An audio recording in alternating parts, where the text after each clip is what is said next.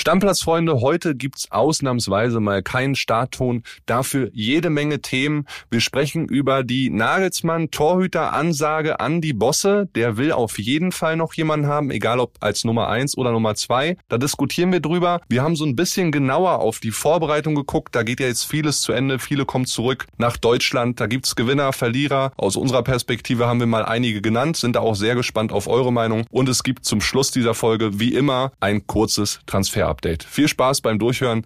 Ich bin Kilian Gaffrey. Stammplatz. Dein täglicher Fußballstart in den Tag. Hallöchen, Stammplatzfreunde, letzter Tag der Woche und natürlich sollt ihr nicht ohne aktuelle Podcast-Folge auskommen müssen. Deshalb habe ich mir wieder einen Gast eingeladen. André ist ja immer noch im Urlaub. Vielen Dank erstmal für das ganze Feedback rund zur gestrigen Folge. Ist sehr gut angekommen, die Folge mit Kali Underberg. Und heute habe ich jemanden bei mir, der schon oft mit seiner Expertise und seinen Erlebnissen zu Gast war in den Sonderfolgen, vor allen Dingen bei WM-Thematiken. Und das ist der gute Tim Detering. Ich grüße euch. Grüß dich. Hallo Kili. Wie ist es? Alles gut bei dir? Ja, sehr gut. Ich freue mich, das erste Mal in einer Nicht-Sonderfolge zu Gast zu sein. Ja, Premiere für dich. Und dann lass uns direkt auch mit dem Tagesaktuellen anfangen. Und ja. ich würde sagen, wir machen das äh, mit den Bayern.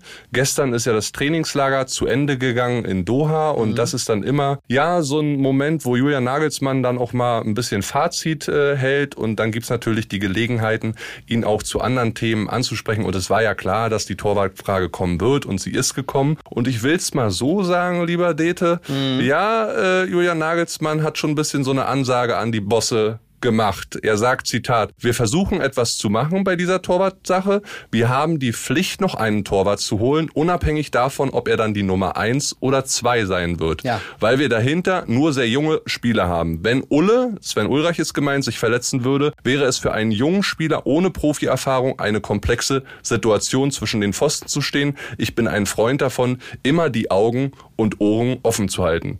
Klingt ja am Ende des Tages so, gib mir unbedingt noch einen Torwart für meinen Kader. Oder? Ja, hat mich auch überrascht. Äh, sehr deutliche Ansage, für mich auch klar in Richtung Bosse, so nach dem Motto, Leute, ich hätte schon sehr gerne noch einen Torwart. Wäre gut, wenn da einer drin steht und vielleicht läuft ihm das nicht schnell genug. Vielleicht ist die Geduld schon ein bisschen zu sehr strapaziert bei ihm. Hat mich gewundert, aber finde ich ja immer gut, wenn mal jemand Klartext redet. Gibt's zu selten. Wir haben jetzt ein bisschen mehr als zwei Wochen noch das Transferfenster geöffnet. Müssen die Bayern sich jetzt entscheiden, ja, wir gehen bei Sommer jetzt all in, bieten noch mal mehr, nämlich was die Gladbacher fordern, sechs, sieben, acht Millionen? Oder entscheidet man sich besser, eine Nummer zwei zu holen und ab jetzt Sven Ulreich stark zu reden? Was meinst du? Also ich glaube und ich meine das auch bei, bei Nagelsmann rauszuhören, dass die noch einen, einen super Torwart brauchen. Ulreich ist ein guter Torwart. Ich glaube auch, dass, äh, dass Bayern ohne Probleme Meister werden wird mit Sven Ulreich. Ich glaube, für die Champions League und dann da gerade für die letzten Spiele brauchen die einen, der einfach nochmal, und das ist ja auch nichts gegen ihn, der einfach nochmal eine Kategorie drüber ist. Und deswegen müssen die meiner Meinung nach alles probieren. Bei Sommer den zu kriegen, weil dann können sie sich im Sommer auch nichts vorwerfen lassen, zumindest in der, in der Torwartfrage. Wenn es dann irgendwie nicht klappt und man stelle sich vor, dann flutscht Ulreich einer durch in einem ganz wichtigen Spiel, dann wird jeder sagen, ja Leute, warum habt ihr im Winter nicht zugeschlagen? Wegen sieben Millionen für Sommer, die euch dann zu viel waren, das lässt man bei Bayern, glaube ich, nicht gelten. Deswegen sollten die es auf jeden Fall machen. Aber trotzdem ist es ja auch so, Dete, die Zeit spielt ja gegen die Bayern. Wenn du den Sommer jetzt in den nächsten fünf, sechs, sieben Tagen nicht bekommst bis mhm. zum Bundesliga-Start gegen Leipzig, dann bist du ja gezwungen, noch etwas zu machen, weil klar, du hast das Szenario angesprochen, der lässt mal einen durch. Aber was passiert denn, wenn der sich auch noch verletzt? Ja. Dann hast du nur noch die Jugendtorhüter da drinnen. Und es gab einige Stammplatzhörer, die mal geschrieben haben, ey, warum beschäftigt man sich nicht mit einer Nummer zwei? Da sind dann so Namen gefallen wie Loris Karius, Fabian Giefer. Wir alle wissen, Timo Horn ist in Köln noch auf der Bank. Der will im Sommer aber wahrscheinlich weg. Ähm, Köln hat ihn jetzt ein Vertragsangebot gemacht mit einer ja, mittleren sechsstelligen Summe. Der verdient aber momentan drei Millionen. Er selbst hat nicht so richtig Interesse, im Sommer seinen Vertrag zu verlängern. Mhm. Könntest du ja, meiner Meinung nach, im Winter holen für kleines Geld und hättest immerhin eine stärkere Nummer zwei, als du dann mit den Jugendtorhütern hättest. Dann spielst du halt mit Ulreich. Wie siehst du das? Erstmal sehr interessante Namen, die da aus der Community kommen. Zeigt, dass da echte Fachleute unterwegs sind. Ich habe so ein bisschen den Anspruch, sage ich jetzt mal, wenn man eine Nummer zwei holt, dann muss die auch wirklich Bayern-Niveau haben. Und da muss das schon auch jemand sein, wo man sagt, okay, krass, der wäre wahrscheinlich bei vielen anderen Vereinen gesetzt. Und da komme ich jetzt mal mit dem Namen Kili und an alle Hörer, der vielleicht erstmal ein bisschen überraschend kommt. Und zwar der ehemalige Bielefeld-Torwart. Ich bin ja Bielefelder, deswegen äh, kommt es jetzt vielleicht doch nicht so überraschend für Leute, die mich kennen. Stefan Ortega ist ja im Sommer nach Manchester gegangen, ist da klare Nummer zwei immer wieder aber auch mit Einsätzen und die Engländer lieben den schon, den Ortega, weil der da gezeigt hat, dass der einfach ein sehr guter Torwart ist. Ja, wird immer nachgesagt, dass er ein bisschen zu klein ist. Ich kann mich an. Ja gut, es wird ja Sommer auch nachgesagt. Ne? Genau, stimmt, stimmt. Gute Parallele. Ich kann mich aber auch aus vor allem Bielefelder Zeiten an kein Gegentor erinnern, das er bekommen hat, weil er zu klein ist. Jetzt hatte er gerade eine ganz kleine Schwächephase, sehe ich aber nicht als Problem. Also da wundert mich ein bisschen, dass der Name noch nie gefallen ist, weil das wäre so jemand, den man ohne Risiko in jedem großen Spiel bringen könnte. Du könntest ihn leihen mit einer ja, kleinen Gage an City. Ich bin mir aber nicht sicher, Dete, ob City den überhaupt abgeben würde, ja. weil du hast es selbst gesagt, er ist klare Nummer zwei. Ja. Ne? Wenn, dann hättest du da im Sommer irgendwie dran gehen müssen, ja. äh, so als Bayern Nummer zwei, dann wäre das vielleicht interessant gewesen. So weiß ich jetzt ehrlicherweise nicht, ob City das machen würde. Nee, Klar, die haben kein Interesse. Man müsste halt darauf hoffen, dass Ortega Feuer und Flamme wäre und irgendwie äh, alles probieren würde, um das zu realisieren. Ich glaube auch nicht, dass, dass die das machen würden. Ich wollte den Namen nur einfach mal spielen, weil ich mich, wie gesagt, gewundert hatte, dass der noch nie gefallen ist und könnte mir vorstellen, dass so ein Halbjahres eventuell Nummer 1 Job bei Bayern München durchaus ein Grund wäre, das, was man sich da jetzt aufgebaut hat, auch nochmal herzugeben. Ja, absolut. Also der Torwartmarkt bleibt schwierig. Das ja. hat Julian Nagelsmann ja auch nochmal angesprochen. Und wir gucken einfach mal die nächsten Tage, wie es da weitergeht. Es bleibt auf jeden Fall sehr, sehr spannend rund um, rund um, dieses Torwartthema bei Total. den Bayern. Julian Nagelsmann hat noch ein, zwei andere Aussagen gemacht. So ein bisschen, ja, einerseits Sorgen um Matthijs de Licht, hat gesagt, Matthijs ist im Training umgeknickt, ist seitdem ausgefallen. Das Sprunggelenk ist ein bisschen angeschwollen geschwollen. Es ist nicht strukturelles, aber er hat trotzdem Probleme. Er wird im Testspiel heute, spielen sie ja gegen die Salzburger, mhm. kleiner Hinweis für euch, 18 Uhr könnt ihr auf dem YouTube-Kanal der Bayern gucken, wird Matthijs de Licht nicht spielen, hoffentlich wird er wieder fit. Dafür gab es aber die positive Nachricht von Julian Nagelsmann rund um Sadio Mané, da hat er gesagt, ist ein wichtiger Spieler, wenn alles top läuft, kann er vielleicht gegen Paris wieder spielen. Und das macht ja allen Bayern-Fans Riesenmut, oder Dete? Ja, hat mich auch überrascht, wäre natürlich extrem wichtig, dass der der wieder dabei ist, auch wenn ich wirklich auch gespannt wäre auf Chupo, was der jetzt bringt, wenn es richtig ernst wird, weil wirklich äh, ja einer der Gewinner der Hinrunde bei Bayern, allerdings auch in einer noch nicht besonders wichtigen Phase. Ich würde gerne auch sehen, wie der liefert, wenn es richtig drauf ankommt. Und bei Delicht, ja, das tut mir auch leid. Ich hoffe, das ist wirklich nur was, was ganz Kurzes, weil ich das sehr schade fand, dass der bei der WM quasi keine Rolle gespielt hat. Der saß ja im Prinzip nur auf der, auf der Bank bei, bei den Holländern unter, unter Van Gaal und ist ein Spieler, von dem ich sehr viel halte und den Bayern auch definitiv braucht, wenn die, wenn die was holen wollen dieses Jahr. Du hast ja schon Gewinner angesprochen, ist ein ganz gutes Stichwort. Wir haben jetzt noch sieben Tage bis zum ersten Bundesligaspiel. Die meisten Vorbereitungstrainingslager im Ausland gehen jetzt gerade zu Ende. Die Mannschaften kommen zurück nach Deutschland und dann wird sich die letzten sechs, sieben Tage dann hier vorbereitet. Ist auch immer ein guter Punkt, um für uns äh, als Marke, als mhm. Bild mal so ein Zwischenfazit zu ziehen. Wer sind denn die Gewinner und die Verlierer äh, der Vorbereitung? Wir haben heute eine sehr interessante Seite in Bildprint. Könnt ihr aber auch alles nochmal online nachlesen. Bei jedem Verein gibt's einen Gewinner und Verlierer, den wir gefunden haben. Ich würde jetzt mal über ein paar wenige mit dir gerne sprechen wollen. Mhm. Wer ist denn dein Gewinner der Vorbereitung, egal bei welchem Verein, der so für dich heraussticht? Gibt es einen ganz klaren Namen, das ist aus vielen Gründen Haller. Ja, kann ich verstehen. Äh, ja, sensationell, dass, dass der Junge wieder mit dabei ist, dass er nach seiner schlimmen Erkrankung, nach der Krebserkrankung schon wieder mit dabei sein kann im Trainingslager. Allein das macht ihn schon zum Gewinner, aber dass er das Fußballspielen nicht verlernt hat, hat er jetzt auch schon gezeigt, hat äh, im Training Gas gegeben, war im Testspiel schon kurz mit dabei und habe auch nochmal mit unseren Kollegen, die für, für Dortmund verantwortlich sind, gesprochen. Nicht ausgeschlossen, dass er als äh, Joker sogar schon wieder gegen, gegen Augsburg reinge, reingeschmissen wird. Und das äh, ja, wäre jetzt schon die, die Bundesliga-Geschichte des Jahres bisher. Ja, ist schon so eine kleine Cinderella-Story. Ja. Nach dem halben Jahr mit vier Chemotherapien, mit mehreren Operationen, dass der jetzt so wieder dabei ist. Ja. Das ist schon Chapeau, auch nie die Hoffnung aufgegeben, immer weiter Gas gegeben und dass er jetzt wieder auf dem Platz stehen kann. Ein halbes Jahr nur später, das ist schon absolute Weltklasse und Ja, grenzt schon an ein, an ein Wunder. Ähm, für mich ist es Kolumuani. Ja, hätte ich als nächsten genannt. Kolumuani, geile WM gespielt. Man vergisst immer, der wäre ja eigentlich gar nicht dabei gewesen, ist nur reingerutscht wegen Verletzungen. Benzema, auch in Kunku konnte nicht mitspielen für die Franzosen, da ist er reingerutscht. Hat im WM-Finale überragend gespielt, als er dann reingekommen ist. Hat selbst im Elfmeterschießen einen reingemacht. Also Ja. der zehrt schon an Selbstbewusstsein, ist auch bei Eintracht direkt wieder auf Top-Level eingestiegen. Und wenn man mal bedenkt, dass der ja vor allen Dingen als Vorlagengeber Genau. total geglänzt hat. Genau. Und wenn der jetzt noch mal ein paar mehr Hütten macht, dann äh, können wir uns auf eine geile Rückrunde mit Kolomoani freuen. Ja, könnte einer der Superstars der Rückrunde werden, glaube ich auch. Du sagst es richtig, bisher Vorlagenkönig, dann bei der WM auf der ganz großen Bühne auch als Torschütze geglänzt. 24 Jahre alt, Frankfurt top in Form, also das könnte, könnte richtig krass werden. Komm, lass uns noch einen dritten Gewinner machen. Hast du noch einen auf Ja, überraschender Name, Davy Selke.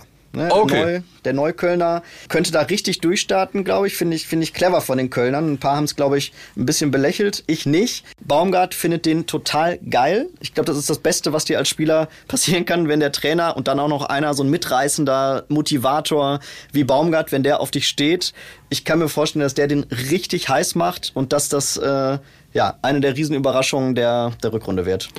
Dann lass uns mal mit drei Verlierern noch diese Runde abschließen. Ich würde mal anfangen mit Anthony Modest. Der ist vielleicht noch mehr Verlierer als äh, Yusufa Mokoko nach all diesem Transfer hin und her, weil du sagst es ja, Haller ist jetzt wieder fit. Ja, Modest hat jetzt auch in der Hinrunde nicht so überzeugt und er könnte plötzlich nur Stürmer Nummer drei sein. Und das ist ja auch nicht das, was er selber will und äh, das ist nicht sein Anspruch. Aber so ist es halt, weil bei Borussia Dortmund viele Spieler in der Offensive gerade wieder fit sind und es nur wenige Positionen gibt, die Edin Terzic besetzen kann. Ja, ja, sehe ich genauso. Modest ist bei, bei Dortmund gerade so ein bisschen unterm Radar. Das wird er sich so nicht vorgestellt haben. Und ja, muss man gucken. Ich meine, der hat schon oft gezeigt, dass er auch nochmal alle überraschen kann und alle nochmal ein bisschen schocken kann. Vielleicht macht er das auch. Kann ja auch zum Beispiel als Joker wirklich sehr wertvoll sein. Hat er auch schon bewiesen. Aber ja, den sehe ich beim, beim BVB auch gerade so ein bisschen auf dem Absteigen. Könnte Ast. aber auch den Stinkstiefel raushängen lassen, ne? Die Gefahr besteht, aber das würde ich mir jetzt erstmal nicht unterstellen wollen, dass das äh, im Rahmen des Möglichen ist. Das glaube ich erstmal nicht. Dein Verlierer der Vorbereitung. Ja, David Raum ist, ist schon auch sehr bitter gelaufen. Ne? Ich meine, wir sprechen seit Wochen über Manuel Neuer, der sich im privaten Skiurlaub verletzt hat. Ähnlich ist es ja David Raum ergangen auf den Malediven, ein bisschen privat gekickt und dann ebenfalls verletzt am Sprunggelenk. Scheiße, Ja, Wahnsinn. total blöd gelaufen. Ich mache dem jetzt überhaupt keinen Vorwurf. Ich glaube, bei einem Skiurlaub ist das Risiko einfach höher, sich zu verletzen und dass man im Urlaub auch mal gegen einen Ball tritt, ist völlig okay. Trotzdem natürlich wirklich total blöd für ihn, total blöd für seinen Verein und ja, das ist jetzt für den inklusive der sehr schlechten WM nicht gut gelaufen. Ich hätte noch einen, äh, auch mit Nationalmannschaftsbezug, auch wenn Mhm. er bei der WM nicht dabei war und das war vielleicht für den Jungen auch eine Enttäuschung. Jonathan Tah von Bayer Leverkusen. Ja. Ähm, der hat jetzt auch so ein bisschen, wir dürfen ja nicht vergessen, Jonathan Tah, vielleicht erinnert sich der ein oder andere noch an diese Sky-Dokumentation, der Traum vom Profi. da war der mit Mhm, stimmt. 16 Jahren da dabei, HSV und so weiter hat er angefangen, dann zu Leverkusen und einer der vielversprechendsten Innenverteidiger-Talente gewesen, die wir so hatten. Ja. Ist jetzt aber auch schon 26, der ganz große Sprung, äh, Leistungssprung ist ihm dann irgendwie nicht mehr äh, gelungen und jetzt ist er auch so seine Abwehrchefrolle äh, bei Bayer los. Da ist jetzt Tabsoba mehr der Organisator in der Abwehr. Piero Hinkepi ist jetzt auch, äh, hat sich gut entwickelt, scheint jetzt auch an ihm vorbeizuziehen und da droht dem Jungen natürlich jetzt auch irgendwie die Bank bei Bayer Leverkusen. Ne? Ja, wahrscheinlich die schwerste Phase seiner Karriere. Du sagst, er ist äh, schon 26. Ich würde sagen, er ist erst 26. Ist ja wirklich heutzutage überhaupt kein, kein Alter mehr. Ja, für- aber für das Alter schon so lange dabei, Ja, ja, Dete, und diesen ganz entscheidenden Schritt irgendwie nicht machen können. Ja, bisher nicht. Das stimmt. Also immerhin ne, Nationalspieler gewesen bei Bayer Leverkusen, äh, hinten der Boss gewesen. Also er hat auch schon einiges erreicht. Das darf man nicht vergessen. Aber aktuell, und wir sprechen jetzt nur mal über die äh, Verlierer der, der Vorbereitung, kurz vom Rückrundenstart, ja, auf jeden Fall nicht in, in optimaler Form. Also, ihr habt ein paar Gewinner, ein paar Verlierer gehört. Gerne Bezug drauf nehmen. Seht ihr es genauso wie wir. Ihr könnt euch auch alle Verlierer, Gewinner bei Bild.de oder in der Bildzeitung heute gerne mal angucken und äh, sagen, ob ihr dem zustimmt oder eben nicht. Oder aus eurer Vereinsbrille, eurem Lieblingsverein mal sagt, oh, das ist der super Gewinner und von dem erhoffe ich mir viel in der Rückrunde. Bin ich sehr gespannt drauf, freuen wir uns sehr. So, Dete, jetzt habe ich noch für dich und alle da draußen kleines Transfer-Update machen wir in der jetzigen Zeit gerade sehr, sehr mhm. gerne, wo das Transferfenster noch offen ist. Leverkusen holt einen defensiven Mittelfeldspieler, ein Talent 18 Jahre vom FC Brügge, Noah Mbamba, der kommt ablösefrei im Sommer. Leverkusen hat auf der Position dann Bedarf, weil Charles Arangis, der Vertrag läuft aus, den Verein aller Voraussicht nach verlassen wird. Dann hat dann hat Ansgar Knauf, der ja bis Saisonende noch ausgeliehen ist vom BVB an Eintracht Frankfurt. Man vergisst es so ein bisschen, ja. weil den richtigen Hype hat Ansgar Knauf ja erst gemacht bei Eintracht Frankfurt. Ne? Ja, total. Ähm, der hat jetzt gesagt, dass er sich natürlich vorstellen könnte, langfristig auch in Frankfurt zu bleiben. Da bin ich sehr gespannt, was im Sommer passiert, weil eigentlich hat Edin Terzic gesagt, er rechnet total mit dem. Ja. Und er hat ja auch in Dortmund noch einen Vertrag bis 2024. Aber Luxusprobleme, ne, für ihn. Riesenluxusprobleme. Und wer hätte das gedacht, dass Ansgar Knauf sich in dieser Phase, Karrierephase, besser entwickelt, schneller entwickelt als Yusufa Mokuku. Ja. Das, er war immer in dem Schatten von Mokuku. Ja, guter Vergleich. So, dann hat Grifo äh, ein sehr interessantes Interview gegeben bei den Kollegen von Sport 1, sagt da unter anderem, ich beschäftige mich viel mit Italien und der Serie A, kriege von der Liga natürlich auch beim Nationalteam eine Menge mit. Der Traum lebt. Also ja, da sollte sich der SC Freiburg dann im Sommer nochmal mächtig Gedanken machen, mhm. weil wenn da ein fettes Angebot aus Italien reinkommt, dann kann ich mir durchaus vorstellen, dass er sich den Lebenstraum wirklich nochmal erfüllen will, oder Dete? Ja, klingt so ein bisschen durch, würde ich auch sagen. So, und dann die letzte Nachricht, vielleicht ein bisschen überraschend, hatte mich auch ein Hörer schon danach gefragt, wie das denn passieren kann. Wout Weghorst, mhm. der geht jetzt zu Manchester United. Einer hat danach gefragt bei uns, wie das denn möglich ist, weil Wout Weghorst war ja im Sommer verliehen worden von Burnley, wo es in der ersten Saison überhaupt nicht für ihn geklappt hat, Richtung Istanbul zu Besiktas. Die Laie ist jetzt beendet, weil Man United Stürmersuche, nachdem Cristiano Ronaldo jetzt weg ist, äh, für kleines Geld jemand holen wollte. Die kaufen den aus dieser Laie quasi raus ja. und packen ihn in eine eigene Laie. Das Ganze kostet rund 2,8 Millionen, an die 3 Millionen. Dafür können sie die Laie abbrechen und dann spielt er halt bei Manchester United. Für den Jungen auf jeden Fall nach einer guten WM nochmal eine geile Herausforderung. Ja, finde ich ein Hammer-Transfer. Wechhorst kann man als Typ sicherlich drüber streiten, aber als Fußballer, als, als Stürmer ist der einfach richtig gut und fehlt da auch der Bundesliga ein bisschen, finde ich von, von Manchester United wirklich sehr sinnvoll, den zu holen. Der wird da, wird da Tore schießen ohne Ende. Ja, absolut. Wir werden es sehen. Ja, Dede, hat viel Spaß gemacht, war Total. eine coole Episode. Ich komme jetzt öfter. Ja, sehr gerne. Äh, du musst auf die Einladung hoffen und auf die Gnade der Stammplatz-Community. Ja, okay, spannend. Wir wünschen euch da draußen allen ein schönes Wochenende. Morgen gibt es eine Sonderfolge mit Podcast-Papa Florian Witte und mir. Oh. Wir machen da unser Power-Ranking sechs Tage vorm Bundesliga-Start. Wen wir denn gerade wo sehen, welchen Verein auf welchem Tabellenplatz. Und ich kann dir sagen, die Bayern sind nicht sehr gut weggekommen. Oh. Also da gerne reinhören. Das ist eine Perle knapp 40 Minuten lang. Das wird richtig cool. Ja, und Flo recherchiert seit Tagen, also es muss gut werden. Ja, das wird gut, keine Sorge. Ich habe auch viel telefoniert dazu. Also da sehr gerne reinhören und Feedback da lassen, freuen wir uns. Und ansonsten sagen wir Hodio, Deckel drauf und Tschüsschen. Ciao, ciao. Stammplatz.